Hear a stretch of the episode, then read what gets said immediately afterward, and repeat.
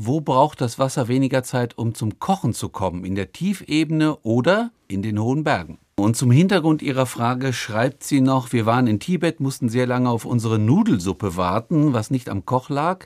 Wir durften ihm beim Kochen über die Schulter schauen. Umgekehrt hatte ich das Gefühl, dass das Kochen in Meereshöhe schneller geht. Ich glaube, das stimmt, oder? Das ist tatsächlich so. Also in den Bergen kocht das Wasser schneller. Also nehmen wir an, ich bin auf der Berghütte, meinetwegen auch in Tibet, will dort Nudeln kochen oder Spaghetti, setze Wasser auf.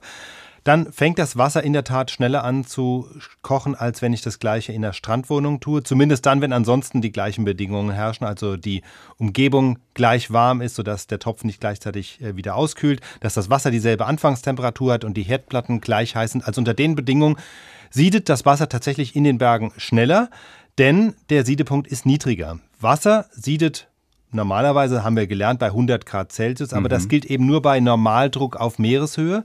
Und die Gesetze der Physik sagen aber, je niedriger der Außendruck, desto niedriger auch die Siedetemperatur. Jetzt gilt die Faustregel, pro 300 Meter Höhe sinkt der Druck und damit auch der Siedepunkt des Wassers um 1 Grad Celsius. Also auf 1000 Meter Höhe macht das schon mal mehr als 3 Grad aus, auf 2000 Höhe fast 7 Grad und auf 4000 Meter Höhe, ich weiß nicht, wie hoch, wie hoch es da in Tibet war, dann im Grunde 10 bis 15 Grad. Also das Wasser kocht bei 2000 Meter Höhe, bei 93 Grad und eben nicht bei 100 Grad. Ja, also es kocht schneller, das heißt aber nicht, dass die Spaghetti irgendwie früher fertig sind. Nee, oder? eben im Gegenteil, denn die Garzeit der Nudeln, ähm, die hängt ja dann von der Temperatur ab. Also das Wasser mag dann zwar schneller kochen, aber es ist dann eben nicht so heiß. Die Temperatur ist dann nur 93 Grad und heißer wird sie auch nicht, denn alles, die ganze Energie, die darüber hinausgeht, die trägt dann nur noch zum Verdunsten bei, aber nicht mehr zur Erhitzung des Wassers. Und dann ist es einfach so, bei 93 Grad brauchen Spaghetti länger, um genießbar oder al dente zu sein als bei 100 Grad. Das gleiche bei Eiern auch. Also wenn man ein klassisches